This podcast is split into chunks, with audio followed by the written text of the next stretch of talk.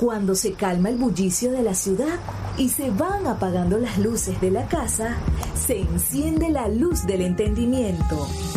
Desde este momento comienza Puerto de Libros, Librería Radiofónica, programa que contiene todos sus elementos tipo A. Puede ser escuchado por niños, niñas y adolescentes sin la supervisión de padres, madres o representantes. Comienza Puerto de Libros, Librería Radiofónica.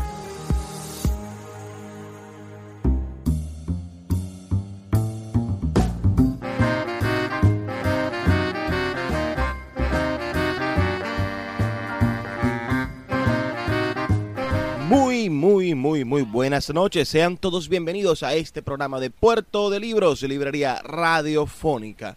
Este espacio a través del cual usted puede viajar por el océano de la imaginación y del conocimiento a bordo de esas embarcaciones conocidas como libros, esas máquinas del tiempo que lo llevarán a cualquier momento de la historia. Le habla Luis Peroso Cervantes, quien de lunes a viernes de 9 a 10 de la noche. Utiliza el canal de la 88.1 FM Radio Fe y Alegría de Maracaibo para llevarles este puerto de libros, librería radiofónica.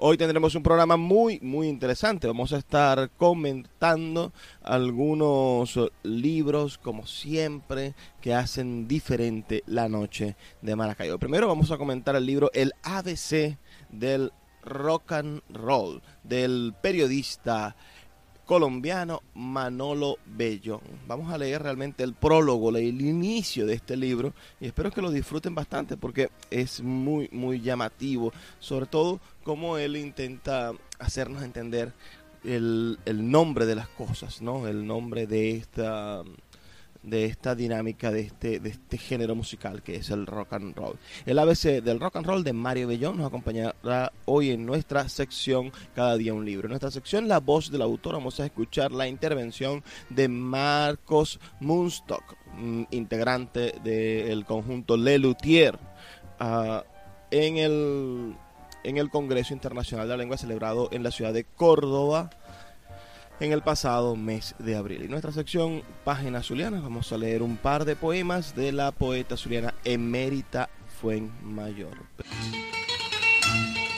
Páginas Zulianas en Puerto de Libros, Librería Radiofónica, por Radio Fe y Alegría, con todas las voces.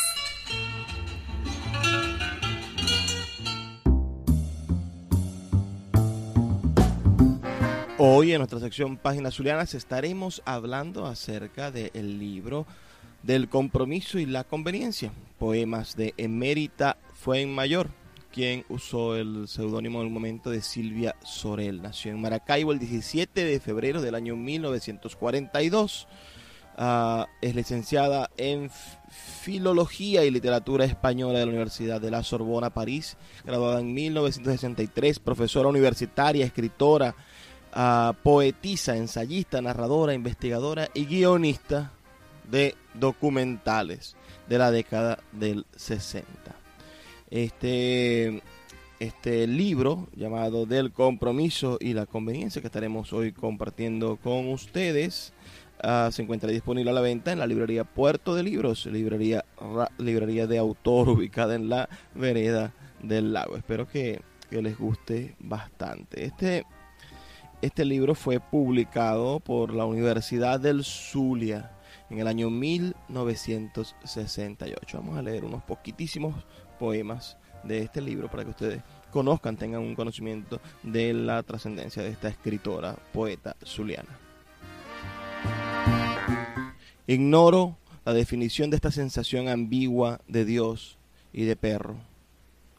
Unas líneas escritas a millares de kilómetros por ser un cualquiera.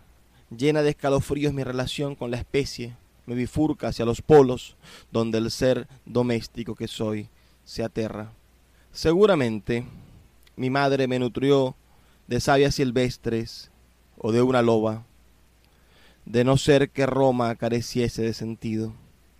Es posible que las hormas estatales fueran menos laberínticas entonces, para que mi yo infancia tuviese tantos resplandores de misterio. Que mis ancestros desconocieran el poblado y que fueran una línea de Amazonas en condena es evidente. Una ligera penetración del mito en sus cuerpos arrojados a la multiplicación les dio un vehemente deseo de vínculo. Es cierto que las adaptaciones al género se heredan y el único hecho que contribuyó posiblemente a conservarlas fue una simple supervivencia del recuerdo o el sueño de un siervo circunstancial donde el Génesis se invierta. La posesión fue nuestra derrota. Desde el día que sentimos las piernas el andar nos limita. La infancia nos vocalizó en una impresión de tiempo y la inconsistencia amplió nuestra creencia. Tal vez fuimos orugas, la caparación se rompió, pero de las alas el polvillo nos enrojeció los ojos.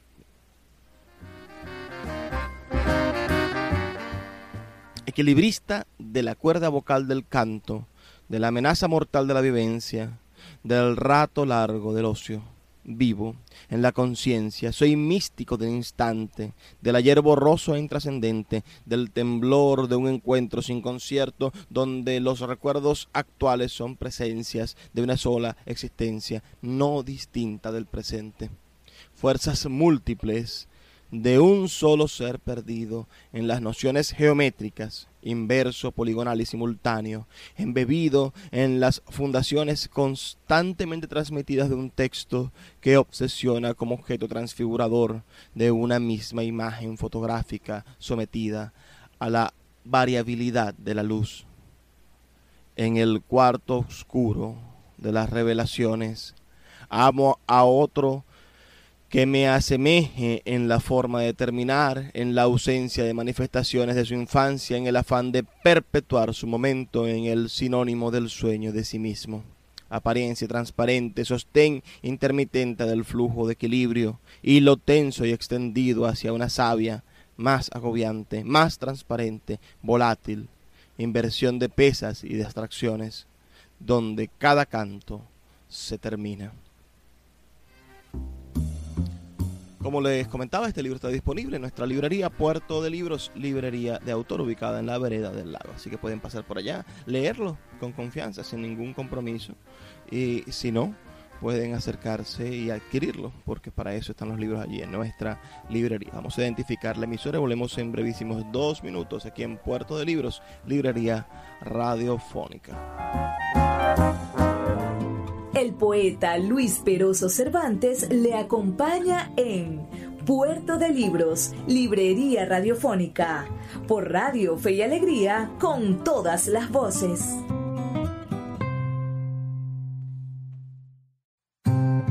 Cada día, un libro. Puerto de Libros, Librería Radiofónica, por Radio Fe y Alegría, con todas las voces.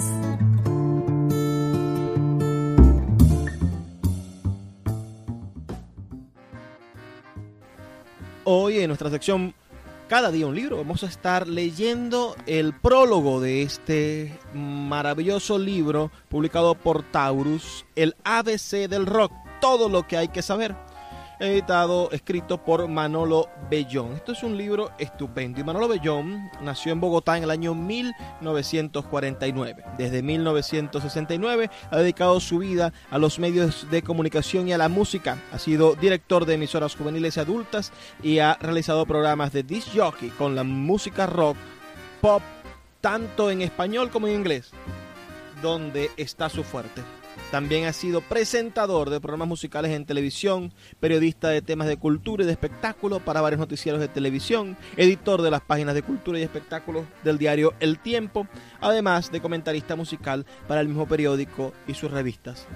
Escribe para lecturas de fin de semana de El Tiempo desde 1979 y en portafolio desde el 2006. Es el único colombiano que, sin haber participado en una grabación, ha recibido un disco de oro por ventas del álbum número uno de los Beatles en el año 2000.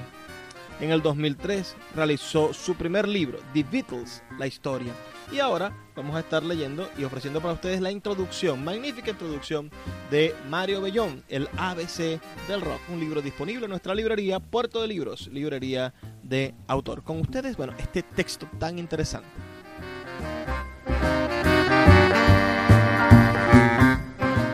Cleveland, marzo 21, 1952. Eran enormes las preocupaciones con las que el mundo entero comenzaba el año 1952. De esas que afectan las vidas de millones de personas. Avanzaba la guerra de Corea, iniciada en 1950 cuando las fuerzas militares de Corea del Norte invaden a la del Sur. Las Naciones Unidas, vetadas por la Unión Soviética, que apoyaba a la Corea comunista, enviaban tropas a la llamada Corea Democrática. La Guerra Fría se intensificaba con el anuncio de Estados Unidos y de la Unión Soviética de fortalecer sus industrias atómicas en una carrera por armarse mejor que su enemigo. Causa preocupación en Occidente la llamada Nota Stalin, que propone la reunificación alemana es interpretada como una forma de torpedear el Tratado de la Comunidad Europea de Defensa con la dividida nación. Al tiempo se dan los primeros pasos para la integración entre países europeos con la firma del Tratado del Acero y del Carbón. En Sudáfrica se impone el apartheid o segregación racial mediante una ley que definía áreas de asentamiento para las diferentes razas en Estados Unidos hacía carrera la Casa de, Comunistas en todos los campos de la actividad, impulsada por el senador republicano Joseph McCarthy. El demonio rojo tiene que ser extirpado de la sociedad norteamericana, decía el parlamentario. En Colombia comienza una guerra de guerrillas Organizaciones de autodefensa campesina luchan contra las fuerzas militares en medio de la confrontación cada vez más violenta entre los seguidores de los partidos políticos liberal y conservador. También en 1952 el público asiste masivamente a ver La Reina Africana, película que consagra de manera definitiva a la actriz Catherine Hepburn. Gene Kelly cantaba a todo el mundo y encantaba cantando y bailando bajo la lluvia de Singing in the Rain. Y Ernest Hemingway estaba en las puertas del éxito con su libro El viejo y el mar. Había también esas cosas gratas que siempre balanceaban lo positivo con lo negativo, lo bueno y lo malo, la vida y la muerte, la tolerancia y el radicalismo. Sí, había afanes. La gente tenía razones para estar preocupada. La amenaza de una guerra nuclear, del lanzamiento de la bomba H o de la bomba A por parte de las superpotencias que pelaban los dientes y gruñían. Eso asustaba. Había el desespero que se lee en aquello de comamos y bebamos que mañana moriremos. Había plata en la afluente sociedad estadounidense. Los jóvenes tenían dinero en los bolsillos y lo gastaban. No tenía un destino específico. Era apenas un medio para desahogarse. En el oscuro panorama que se ofrecía el mundo, uno sin futuro, era natural gastar sin precaución, pensando únicamente en el hoy. Los adolescentes miraban a su alrededor y no veían gran cosa que los alentara, que pudiera inspirarles sueños e ilusiones. Pero comenzaba a gestarse un cambio. La ropa, los carros, las fuentes de soda, el lenguaje, los peinados, la liberación sexual y muy pronto la música serían de ellos. Mientras los adultos se afanaban por reafirmar los valores tradicionales con la promesa de una recompensa futura para la nueva generación, no había futuro. ¿Para qué pensar en ser adultos y soñar con seguir construyendo el mundo si lo más probable es que no lo hubiera? La guerra nuclear borraría todo de la faz de la Tierra. La humanidad podría ir despidiéndose de la vida, pero de una manera cruel y, dolorosa. Ya se había visto a los aviones norteamericanos lanzando bombas atómicas sobre ciudades japonesas de Hiroshima y Nagasaki al finalizar la Segunda Guerra Mundial en 1945. El 21 de marzo de 1952, Cleveland, la industria, la industrial ciudad norteña de Estados Unidos, vivía un ambiente diferente. La plomiza tarde de invierno era fría, pero la temperatura en los barrios era altísima. Alan Freed, el famoso disc jockey, blanco por cierto, organizaba un concierto a través de la emisora WJW, estación radial de música negra o de raza, como se les decía en aquella época. El escenario, el Cleveland Arena, un estadio de hockey y básquetbol con capacidad para 10.000 espectadores, prometía estar colmado de jóvenes. La noche de coronación, como la llamó Lee Platt, comerciante de la ciudad, era la celebración en la que Fried, conocido como Moondog, una criatura de la noche, recibiría el cetro. Es que, siendo blanco, tenía agarrado el pulso de la juventud, especialmente de la negra. Era el ídolo de los adolescentes, ávidos de una música que fuera diferente a la de sus padres. Así que cuando difundía en la emisora las canciones del saxofonista Paul Duke Clebbook Williams, del guitarrista Tiny Grimes o de los vocalistas Stick McGinn, Joe Turner, The Dominos, reemplazaba los pocos, las poco emocionantes grabaciones de las grandes bandas y de los cantantes de la década del 40 que hacían parte de la programación habitual diurna. El impacto de esto palidecía ante el avasallante ritmo y pasión de los nuevos artistas. Ese día, el ambiente de ciertos sectores de Cleveland contrastaba con el del resto del mundo. A medida que avanzaba la tarde, los organizadores del concierto tenían claro que el público sería básicamente jóvenes negros, aunque algunos blancos se atreverían a preparar su asistencia al evento. Cerca de las 5 de la tarde los alrededores del escenario estaban colmados. Lo que inicialmente se había programado para unos 5.000 asistentes se había convertido en un multitudinario evento para el que se habían vendido más de 10.000 boletas. El cartel era atractivo para la época, aunque ninguno de los artistas logró trascender su efímero cuarto de hora. Tiny Greens, con su Rocky Handegers, Paul Williams acompañado de The Hookerbirds, el grupo vocal The Dominos y Danny Cobb eran artistas del género Rhythm and Blues, ritmo y blues, una fusión de blues con de los padres con un delicioso ritmo que invitaba a bailar. Tenían discos en el mercado y sonaban en la radio. Sonaban especialmente por las noches tocadas por el energético disc jockey Alan Freed. Nadie reparaba en su color de piel. Esa cajita mágica que escupía los emotivos sonidos, que creaba sueños e ilusiones, no permitía distinguir la raza de quien hablaba tampoco era importante. Los negros lo escuchaban porque era su música y los blancos porque Fried los había convencido de escuchar música de raza, que no era malo. Se podía hacer que uno se moviera, que bailara, era suficiente. Ah, qué diferente a lo que escuchaba papá y mamá. El evento que organizaba el DJ prometía ser la fiesta más grande de todas. Hasta había espacio para bailar.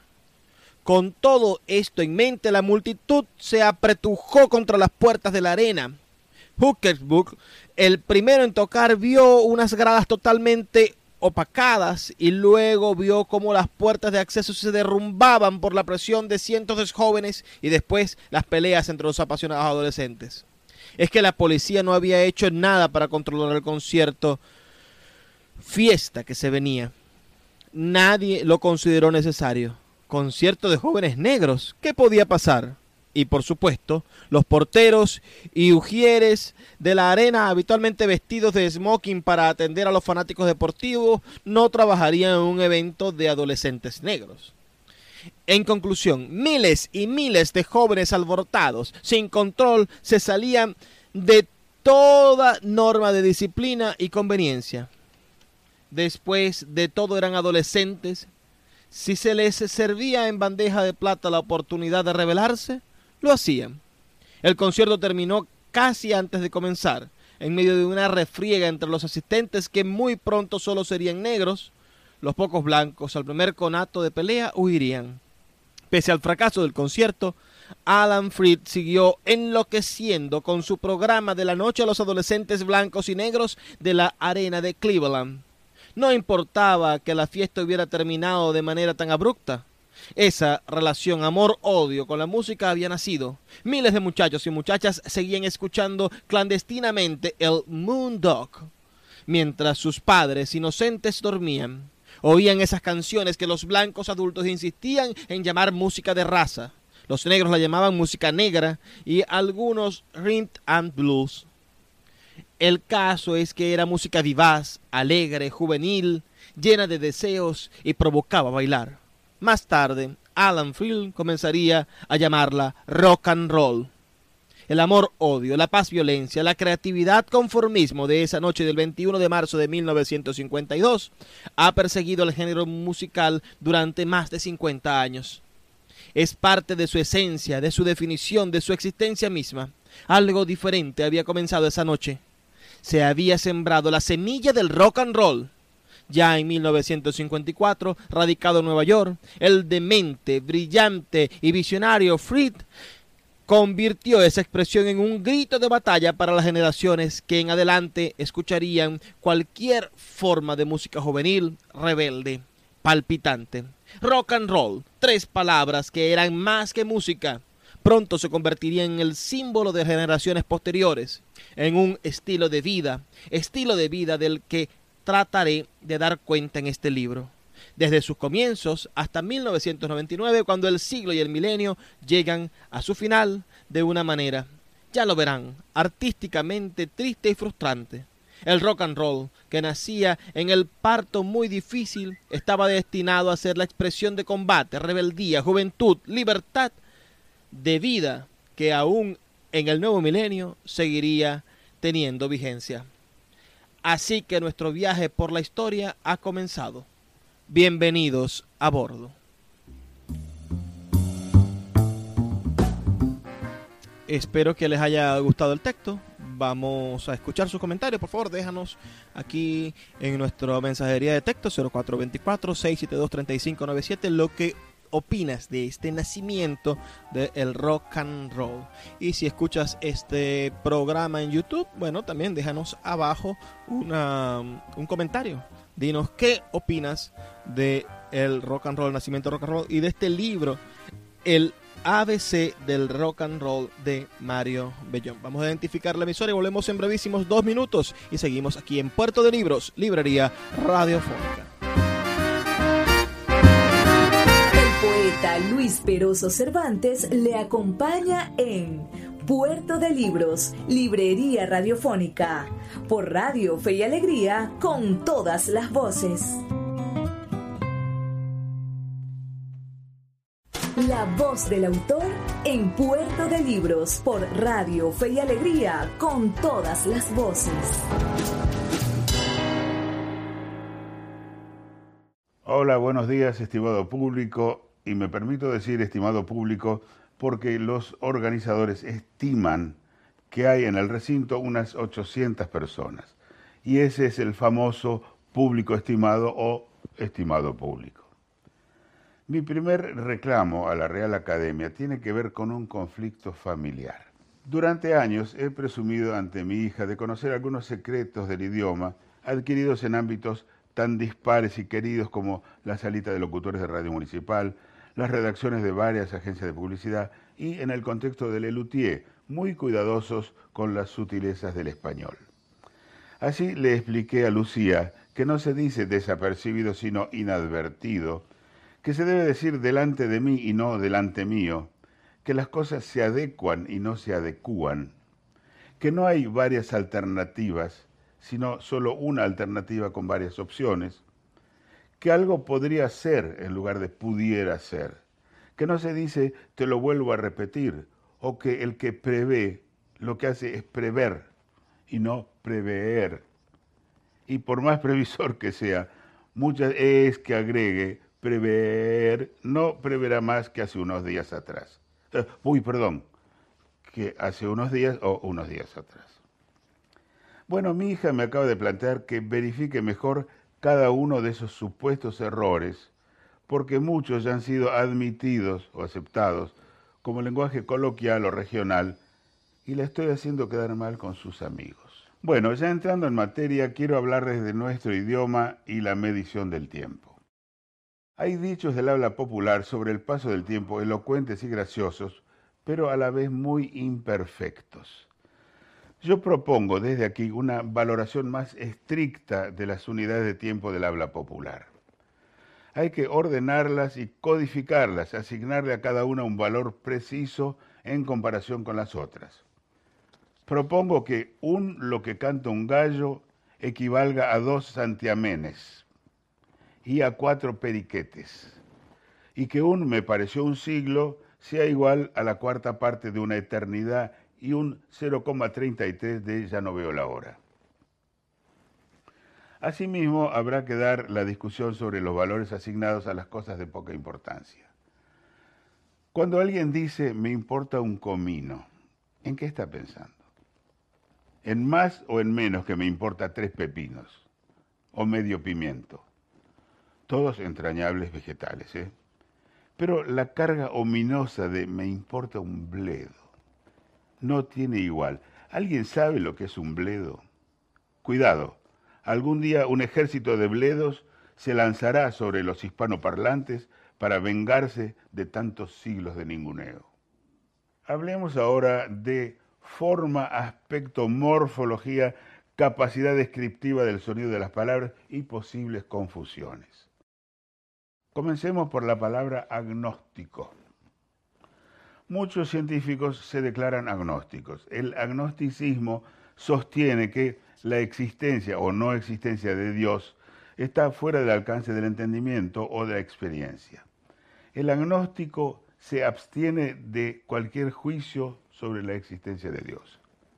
Digamos, no sabe, no contesta. Pero cuidado, no debemos confundir agnosticismo con angosticismo, que es una doctrina que postula que todo lo bello debe ser angosto, ni con el agosticismo, que dice que todo lo bello ocurre en el mes de agosto, y menos aún con añoloticismo, según el cual la existencia o no existencia de Dios está fuera del alcance de la ingesta de un plato de añolotis. El sonido de una palabra puede dar pistas sobre su significado. Por ejemplo, algo finito no puede ser grueso. Finito no puede ser grueso. Pero ojo, infinito, que suena casi igual, es enorme. Lo que no tiene fin, o sea, es infinito. Es cierto que es constante la aceptación e incorporación de nuevos términos y no podemos soslayar la necesidad de incorporar nuevos términos relacionados con la medicina. Tantas especialidades médicas desorientan. Hace poco, en una prestigiosa revista médica, un artículo que debía ser publicado en la sección de virología apareció en la sección oftalmología y óptica. La confusión se produjo porque el artículo se llamaba La hepatitis B. Cada vez los médicos se especializan más. Por citar un ejemplo, hay médicos que solo atienden actrices de cine. Son los cinecólogos. Y estos cinecólogos han descubierto nuevas enfermedades, como el endurecimiento de los dedos de las actrices por gesticular demasiado, la actritis o la inflamación provocada por lavar los utensilios de cocina con productos irritantes, la vaginitis. Ahora pasaré a un interesante tema gramatical. En un reciente congreso de lingüistas y filólogos al que fui invitado, en fin, se presentó un trabajo sobre la estructura de algunas formas idiomáticas curiosas como por ejemplo la oración Pedro sujetó al sujeto. En esta oración, Pedro es el sujeto y sujetó al sujeto es el predicado. Pedro es al mismo tiempo el sujeto y el que sujeta, o sea, el sujetador. Pero también Pedro es un sujeto sintáctico, sintáctico, o sea, le falta tacto. Eso es, eso es falta de tacto. Y por eso anda sujetando a los demás, porque si tuviera un poco de tacto, no andaría sujetando a ningún sujeto, trataría de, conversar con él. Pedro es el sujeto de la oración, el que ejecuta el predicado, el predicador. Pero el predicador reza sus oraciones, por lo tanto, el sujeto de la oración no es Pedro, es el predicador. Ya lo dijo el famoso predicador mediático Warren Sánchez, dijo, nunca me he sentido mejor sujeto que después de haber predicado, etcétera, etcétera. Otra oración curiosa es, Pedro lleva una gorra sujeta en la nuca. Lo que llama la atención no es que Pedro lleve una gorra, sino que tenga su jeta, su propia jeta en la nuca, como el dios Jano. La conclusión a que arribaron los autores de este estudio fue que estas oraciones pertenecen a un tipo muy raro y que ese tipo se llama Pedro. La gloria, academias y epidemias. También quiero llamar la atención de los señores académicos sobre una epidemia lexicológica el uso y abuso que hace el periodismo deportivo de ciertos términos. Por ejemplo, gloria. Todo comenzó a degradarse la primera vez que alguien ante un récord mundial o una hazaña atlética deslumbrante se atrevió a titular fulano alcanzó la gloria. Ahora gloria ya es la de un empate sobre la hora, o la de un equipo que se salva raspando del descenso, o la del que gana un amistoso de verano. Y el colmo ocurrió hace unos meses. Resulta que a un delantero de un equipo de provincias le tocó someterse al examen antidoping. Tal vez por una excesiva deshidratación o por el pudor comprensible ante esas miradas extrañas para un acto de naturaleza tan íntima, lo que debía ser un trámite rápido y rutinario, más precisamente ruti-urinario, se había convertido en un suplicio, en una micción imposible.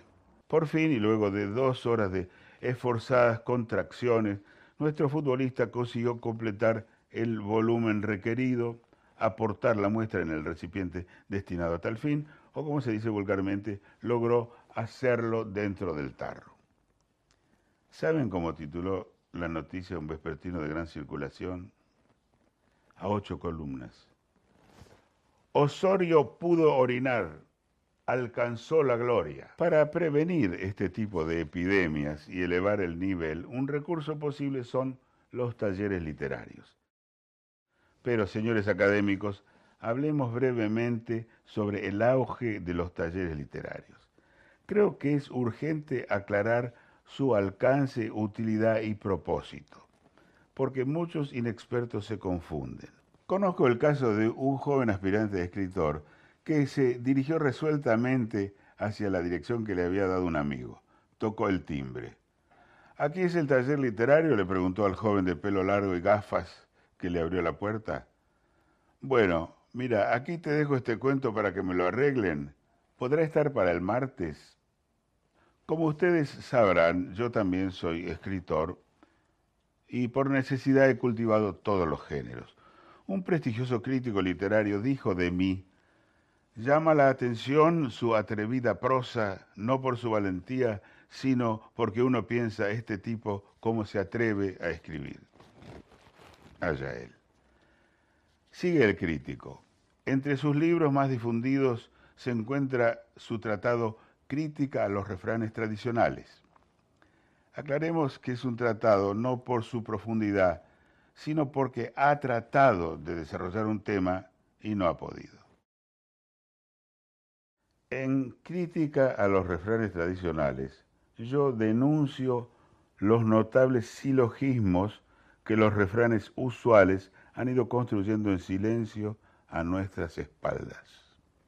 Por ejemplo, cría cuervos y te sacarán los ojos es del todo coherente con el ojo del patrón engorda el ganado. O sea, los cuervos que tú crías te sacarán los ojos, se los comerán y engordarán consecuentemente. Otra conspiración de refranes más compleja aún es esta. Si es verdad que el casado casa quiere y cada casa es un mundo, y también se dice que el mundo es un pañuelo, se demuestra que en realidad lo que el casado quiere es un pañuelo, un simple pañuelo. Me parece una dote muy razonable. También propongo formas más directas para algunos refranes conocidos. Por ejemplo, donde manda capitán no manda marinero. Eso es redundante. Propongo el más explícito, donde manda capitán hay que ir. Y también por ejemplo, en vez de una golondrina no hace verano, apelo a expresiones más vulgares, pero contundentes, como una golondrina no hace un carajo, con perdón de Gustavo Adolfo Becker. En este punto quiero referirme a los libros de autoayuda y pedir que la Real Academia y el Instituto Cervantes supervisen su proliferación. No se puede negar la importancia de los libros de autoayuda. Son sustentables, no consumen energías literarias no renovables, ni de las otras, digamos, de literario muy poco. Propongo a la Real Academia y al Instituto Cervantes apoyar el desarrollo de los libros de autoayuda de última generación, los libros de autolectura. O sea, libros que se leen solos. Usted lo compra, lo deja un tiempo en la biblioteca y ya no tiene que leerlo. Al fin de cuentas, es lo que muchos hacemos con todos los libros. A esta altura y con cierto rubor, debo admitir que yo mismo he escrito libros de autoayuda. El primero consistía en un manual que me fue encargado por el Automóvil Club. Dicho manual, más que de autoayuda, era de ayuda a autos fue un libro incomprendido por el gran público y eso me llevó a escribir el siguiente, titulado Ayuda para leer libros de autoayuda, que fue un éxito, ese sí. También firmé un título voluntarista, ¿Qué ganas conseguir durmiendo? que luego yo mismo refuté con otro titulado, ¿Qué ganas de seguir durmiendo? Después escribí unas instrucciones para dirigir teatro clásico, tituladas Monte su propio Shakespeare. Y me fue mal porque lo exhibían en la sección equitación de las librerías. Pero tal vez el que más satisfacciones me trajo lo escribí para la colección Temas Eróticos. Se llama Manual de Autoayuda, Autoayuda Manual. Y ahora ya para despedirme les voy a leer Invocación al Amor de mi libro La vida hay que vivirla, que es para lo único que sirve. Dice así, amaos los unos a los otros, más aún amaos los unos sobre los otros. Como decía Atila, rey de los unos, amaos los unos a los unos. O como brindan los traficantes de armas, armaos los unos contra los otros. Precios especiales. Brindemos, levantad las copas y mamaos los unos y los otros. Y si queréis salir en la foto, arrimaos los unos a los otros. Muchas gracias y buenos días. Escuchas Puerto de Libros, Librería Radiofónica, por Radio Fe y Alegría, con todas las voces. Escuchas Puerto de Libros, Librería Radiofónica, por Radio Fe y Alegría, con todas las voces.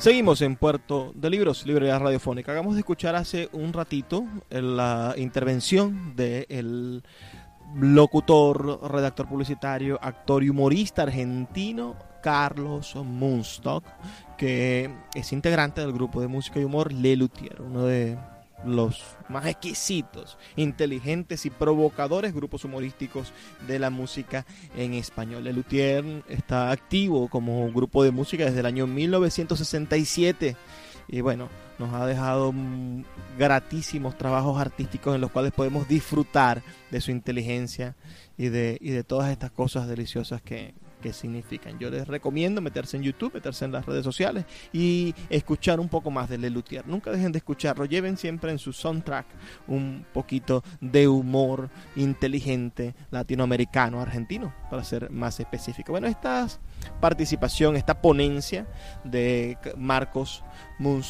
Talk se desarrolló durante el Congreso Internacional de la Lengua, celebrado en la ciudad de Córdoba, en Argentina una especie de homenaje, permitirle a este humorista participar en ese, en ese congreso con estas, mm, con estas displicentes observaciones acerca de la lengua, muy divertidas, ciertamente y bastante, bastante elevada la edad del señor, el señor Munstock. Tiene 77 años, nació el 25 de mayo del año 1942 en Santa Fe, Argentina. Espero que les haya gustado muchísimo. Si quieren acercarse a, a más actividades de este congreso, todo esto está disponible en el sitio en YouTube de los amigos de la gente del centro del Instituto Cervantes. El Instituto Cervantes hace un trabajo bueno, admirable por promover la actividad intelectual de, nuestro, de nuestra lengua. Yo creo que, que muchos deberíamos acercar también a esa página web.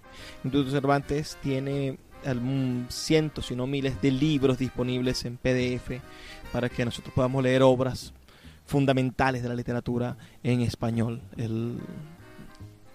La promoción del español es su principal objetivo. Yo creo que el Estado venezolano debería también dedicarse a crear un instituto pro, pro lingüístico, pro cultural de Venezuela, como lo tiene el Instituto Cervantes. Quizá un instituto dedicado a Rómulo Gallegos internacionalmente, que, que lleve nuestro pensamiento venezolanista, toda nuestra cultura y que además de en los países donde no se habla español, de clases de español gratuitamente y hayan escritores, hayan personas en todo el mundo repartiendo la cultura venezolana, así como bien hace la Alianza Francesa que tiene en casi todas las ciudades de Latinoamérica una sede, casi todas las ciudades importantes. Aquí en Venezuela, bueno, está la Alianza Francesa de, de Barquisimeto, la de Mérida, la de Caracas, la de Maracaibo y no sé si algunas otras. Yo imagino que sí, que hay Alianza Francesa en todo el país y estos órganos se encargan de promover la lengua francesa. Lo mismo sucede con el Instituto Goethe del gobierno alemán, ¿no? En cada capital del mundo hay un instituto que promueve la cultura alemana. Lo mismo sucede con la Embajada de Italia y otros espacios de promoción literaria, de promoción artística, intelectual, cultural. Eso debe de suceder. Venezuela debería preocuparse en el futuro de eso, en el momento en el que no solamente nos demos cuenta que estamos en una crisis económica, en una crisis social, en una crisis de salud, en una crisis de transporte, en una crisis eh, alimenticia, sino que también estamos inmersos en una crisis cultural y debe de ser todos estos problemas atacados de manera simultánea. Es decir, no podemos pensar que, la cultura y que todos los elementos desde el saber humano, que nuestra educación y que la salud, etcétera, va a ser eh, atacados los problemas individualmente, porque si no, los otros problemas van a terminar consumiendo, corroyendo el avance que hagamos en las diferentes áreas específicas a las que nos indiquemos. Debe de hacerse un trabajo pluripolar, multifocal en el rescate del país, en el momento en el que comienza el rescate del país, porque el principal problema que tenemos como nación, creo yo, y lo deja en evidencia el informe de la señora Bachelet sobre las violaciones de derechos humanos que existen en Venezuela, el principal problema que tenemos como nación es que no ha comenzado aún el rescate del país. Quienes gobiernan no quieren aceptar que estamos inmersos en una crisis y el principal caso para aceptar un problema, para cambiar un problema, es aceptarlo. El principal el principal paso para poder aceptar que, que, hay alcoholismo en nosotros o que somos adictos a algún tipo de sustancia es reconocerlo. Si no reconoce usted, señor gobernador, señor alcalde, señor presidente de la República, señores constituyentes, pseudo constituyentes, si no reconocen ustedes que están en el poder, que tienen la posibilidad de cambiar las políticas de administración pública, si no reconocen que estamos haciéndolo mal, que el país va mal, no vamos a poder empezar a cambiar las cosas. Y después usted también, ciudadano, tiene que darse cuenta de que el país va mal y ver qué pequeña responsabilidad puede tener usted en la ejecución de estos problemas que nosotros estamos viviendo y padeciendo. Así que seamos parte nosotros de la solución también. Y eso comienza por darnos cuenta de cuál es nuestra responsabilidad particular. Porque desde tirar la basura en el lugar donde no se debe, desde ah, agredir al otro, de tener una conducta autodestructiva, hasta votar por personas malas, que personas no preparadas para los cargos públicos. Bueno, todo eso son parte de nuestras responsabilidades individuales que debemos nosotros intentar orientarlas hacia las soluciones. ¿Cuál es la solución que yo les ofrezco? Bueno, leer. Vamos a leer, vamos a buscar libros. Los libros siempre nos ayudan a pensar mejor, señoras y señores. Ya llegamos al fin de nuestro programa Puerto de Libros, Librería Radiofónica. Espero que hayan disfrutado tanto como yo esta noche, que se hayan divertido un poco con las intervenciones que, nos hemos inventado, que nos hemos propuesto, que hayan llegado ah, de alguna manera a una, a una reflexión profunda de, de quiénes somos y que les haya gustado sin lugar a dudas todo lo que ha tenido que ver con, con la música, con el, con el juego, con el decir, con el desdecir. Espero que, que, sean ustedes también partes de este renombrar de las cosas. Y todo esto se logra a través de la poesía. He trabajado para ustedes con muchísimo, muchísimo cariño, como lo hago todos los días, de lunes a viernes, de 9 a 10 de la noche, por esta nuestro, nuestra señal, nuestra emisora la 88.1 FM Fe y Alegría de Maracaibo. Sea usted también parte de este proyecto, escríbanos al 0424-672-3597 o déjanos un comentario en nuestras redes sociales, arroba librería radio en Twitter y en Instagram y librería radiofónica en Facebook. Si nos estás escuchando posteriormente, cuando ya están nuestros programas cargados en YouTube. Bueno, déjanos un comentario dándonos tu opinión en la caja de comentarios. No puedo despedirme sin decirle lo que siempre, siempre les digo, amigos míos. Por favor, sean felices, lean poesía.